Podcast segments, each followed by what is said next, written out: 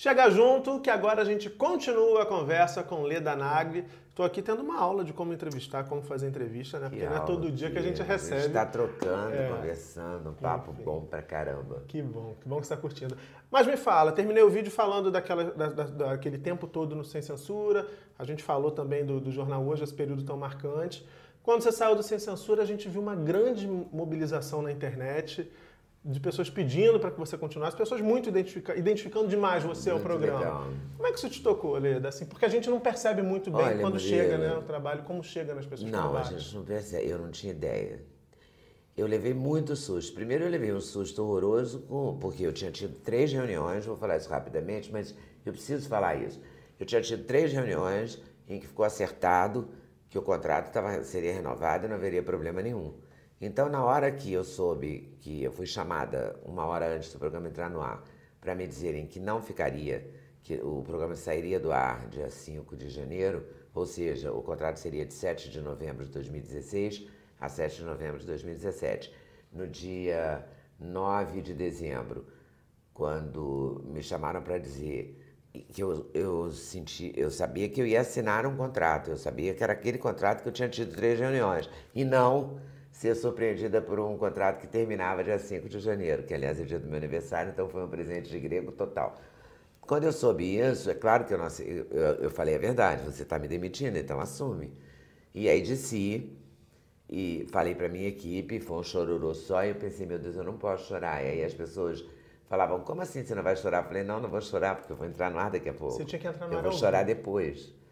E aí chorei tudo que eu podia, não naquele dia, mas muito tempo depois, porque como eu reprimi, não consegui chorar logo depois. Aí e também tive que consolar todo mundo, porque foi um Deus nos acuda e tal. Bom, enfim, fiz o programa e fiz o programa até o dia 20 de dezembro, nesse clima. Nos despedimos. Eu estava magoadíssima, mas eu não tive tempo de deixar a mágoa me pegar. Primeiro que eu não sou mulher de, de me apegar assim ao passado e fazer o passado me dominar, entendeu? Eu quero o futuro, eu quero o presente, eu quero o agora. Eu não posso deixar. Você me derruba, mas eu não caio, sabe como é? Parece aquele João. Como é que era João Bobo? João Bobo, né? é? Bate, tinha- mas eu levanto, né? é, eu levanto. Foi isso que aconteceu. Eu levei o tranco, mas fui em frente. Aí me atrapalhei com aquelas coisas, porque 20 de dezembro é Natal, Ano Novo, né? Essas coisas, meu aniversário, tudo grudado, pré- misturado. Aí quando acabou isso, eu- o meu filho vinha me falando há um tempão. Você tem que fazer uma coisa no YouTube. Eu tinha feito um canal, Leda Nagli, mais nada, mas nunca tinha colocado um material lá, entendeu? Uhum. Deixei ter, o que tinha a meu respeito ia pra lá, por coincidência ou não e tal. E ele vivia falando isso, o YouTube é o futuro, não sei o quê. Eu falei, quer saber de uma coisa? Eu vou tentar esse negócio. Né? Já que eu não tenho nenhum lugar para ir mesmo, então não vou. Vou para minha própria residência, né? E ela será tudo. E realmente começou o canal, entendeu? Comecei assim, muito Despretensiosamente. Despretensiosamente, eu acho que despretensioso ele é até hoje, porque ele não tem nenhum é, aparato, assim, ele não tem uma produção, eu faço produção, ele não tem um. Não tem nada, não tem cenário assim que nem esse, todo bacaninha. Não, não, não tô me ressentindo, não, porque a, minha, Tá uma a gracinha, minha- tá as uma minhas coisas na minha casa são coloridas, então, então eu usei a, uso a casa como cenário. Eu descobri que ela pode, o meu filho sempre disse, tô entulhada essa casa, tinha que jogar tudo fora. Eu, "Ah", agora eu descobri que é um cenário, uma interação. Não, e assim, e eu acho que fica acolhedor quem E chega, né? fica Aconchegante. bem legal. E eu É. gostei da brincadeira, sabe? Sim. Há uma liberdade no YouTube Sim. que não tem na televisão. E há um, uma vontade das pessoas entrevistadas, quando elas vão à sua casa, elas estão no outro clima. Sim. Sim. Eu tive o- um entrevistado que me disse recentemente, eu falei, você ri, porque eu não sabia que ele ria. Eu já tinha entrevistado ele duas ou três vezes, eu não sabia que ele ria, porque ele não ria. Ele ficava sempre emburrado com aquele óculos escuro e tal. É horrível você entrevistar uma pessoa de óculos escuros. Sim, muito difícil. Né? É muito chato. Porque você não tem o olho no olho, né? O barato da entrevista é o olho no olho, faz parte do jogo, faz parte da brincadeira. E aí ele falou, não, é porque eu ficava tenso, eu falava, ah, Leda Nagli, não sei o quê. Como assim? Sua mesma Era a Leda mesma Nagli aqui. Leda Nagli, né? Exatamente. Igualzinho, sentado do lado dele, igual. Mas ele estava muito mais à vontade. Então esse foi um, um dado a favor. O outro dado que quando você está empenhado numa coisa, também tem uma força, né? Tem. Ele fica ali, né? poxa, aquilo bateu. Bateu. Você perguntou como bateu, bateu forte, eu não entendi. Eu, eu levei um susto, assim. Eu levei um, o primeiro susto que eu levei depois da saída, no dia seguinte, 8 horas da manhã, foi um senador da República que me ligou. E ele dizia assim: o que me está me incomodando nessa sua saída é porque era um programa que aceitava todas as religiões, todas as crenças, todas as raças. O que ele falou para mim me deu muita força. Entendeu? Eu não, eu não, era uma pessoa, eu não sabia que ele. Ele falou que lutou para conseguir meu telefone, porque eu nunca tive contato com ninguém de, de Senado, de, de Câmara, nem, nem presidente da República, não conheço ninguém. Não conheço mesmo, conheço os daqui do Rio porque encontrei aqui. Mas os outros estados, e era de outro estado. E o que ele falou foi bonito, assim, do ponto de vista da democracia, da né? democracia, da coisa, da, da, de, da, diversidade. Eu fiquei muito encantada, assim. Aquilo já começou a me dar força. E aí eu fiquei vendo aquelas coisas, eu não estava entendendo nada, porque eu estava preocupada com o que estava acontecendo lá dentro de mim, o que eu ia fazer com aquela mágoa, entendeu? Sim, sim. Aí é que eu acho que eu não fiz nada com aquela mágoa, deixei ela embora, porque eu tive esse apoio. né? Me fortaleceu, é. assim, muito. É, e, e, transformou essa energia, era isso que eu ia dizer, que eu acho que essa coisa do, do YouTube, da gente colocar energia e, e pensar você pensar certamente, você falou assim, ah, não tem um cenário, mas tem a tua casa, e você pensou assim, como é que eu vou fazer para receber essas pessoas aqui? E essa preocupação com a produção, acho que isso também mobiliza. Mobiliza. E tem um outro encanto também pra gente que faz, Não, né? tem um encanto. O futuro é esse. É esse. A televisão vai ser. Eu não sei o que é vai ser da televisão daqui a cinco anos. Você vê muita TV? Eu vejo pouco. Vê pouco, é? Eu vejo, eu vejo telejornal, né? Sim. A notícia me interessa. Então eu fico muito ligado em canal de notícia e nos telejornais padrão, assim, vejo o Boixá, depois eu ligo para ver o Jornal Nacional, porque eu adoro uma notícia, então eu fico querendo ver como é que ele vai dar a notícia um e outro. Uhum. É, essa questão da corrupção e da crise no Brasil toma um tempo enorme da vida da gente, né? Porque toda hora um preço. Você já acorda de manhã, eu olho pro celular de manhã, sempre tem um preso. É impressionante. Por isso a Pedro sempre está fazendo alguma coisa. que eu não acordo sem alguém estar tá preso. Alguém que eu já tenho ouvido falar, alguém que eu nunca ouvi falar. Aqui, ali, não sei aonde. Mas às vezes a gente é surpreendido porque soltaram também. também é, tá, muito, ainda tem isso, tem né? Mas eles soltam mais à noite. Ah, verdade. De, ma de manhã, quando você acorda, eles prendem. Aí você acorda e fala, ih, mais um preso.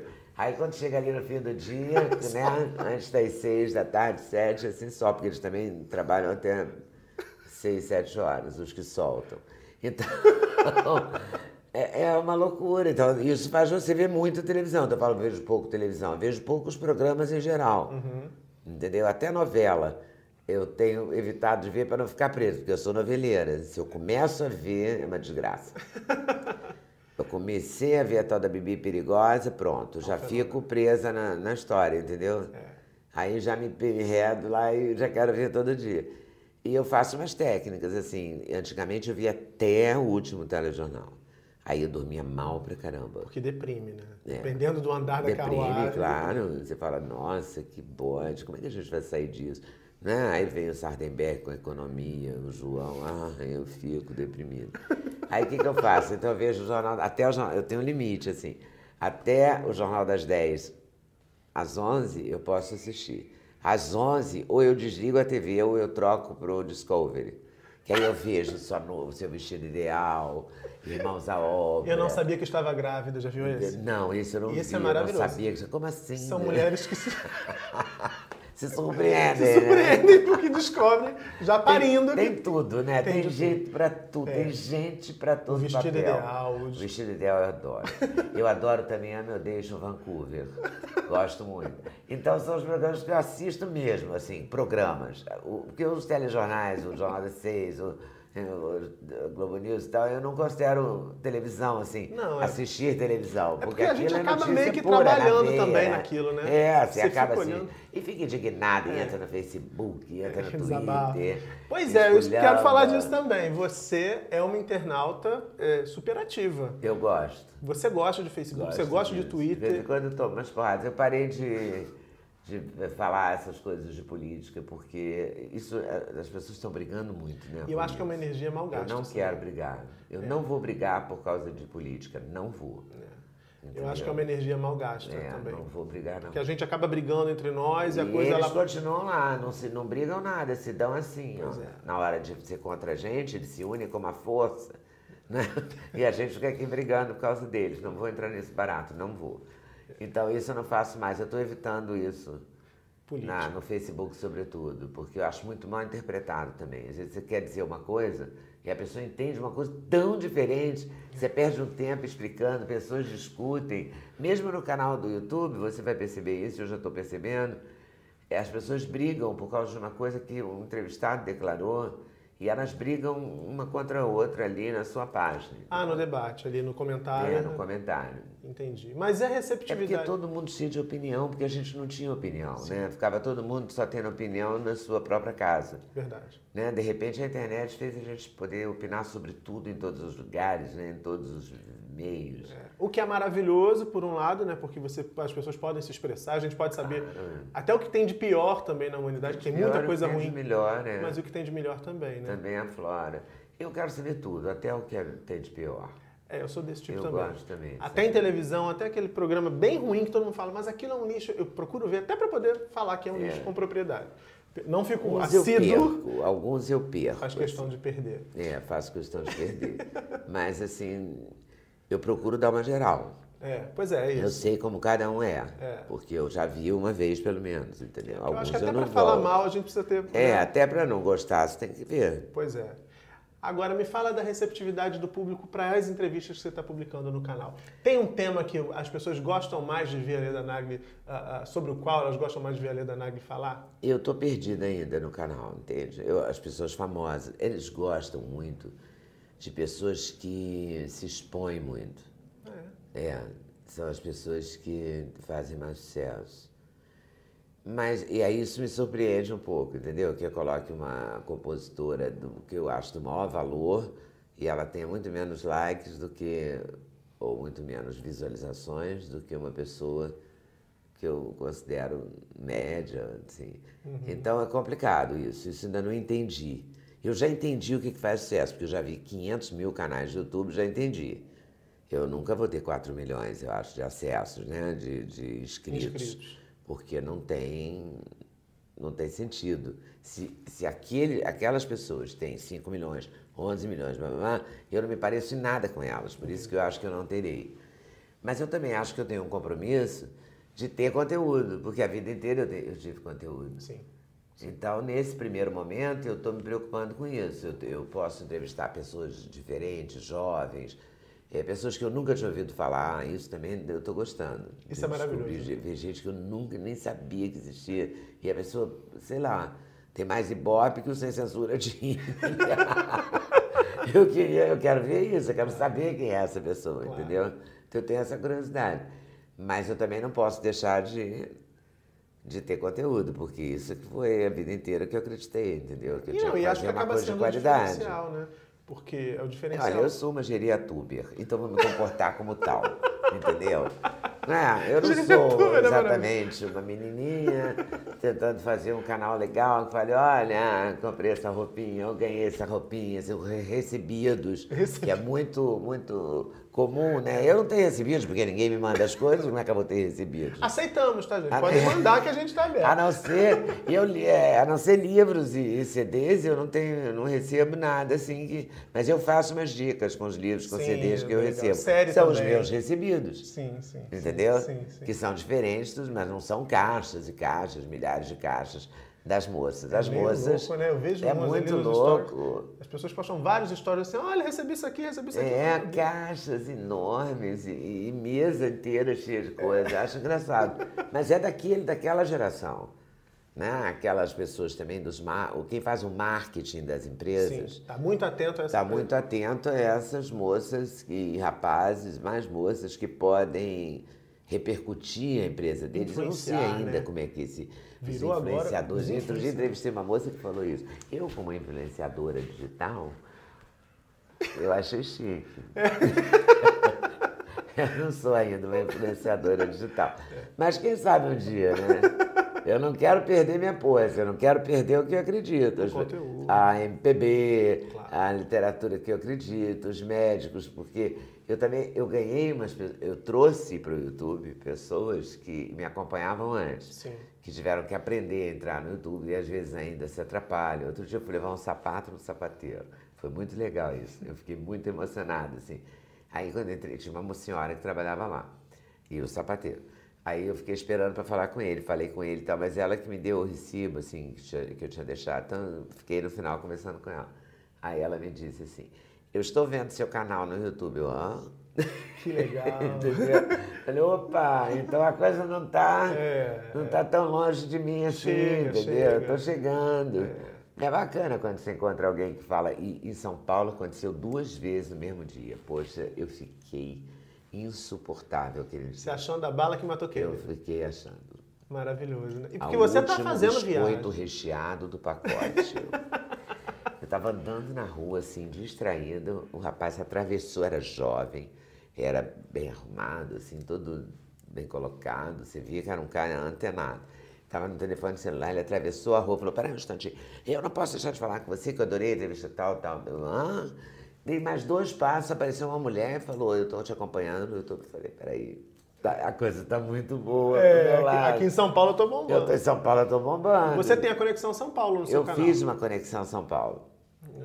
porque eu queria entrevistar pessoas em São Paulo também.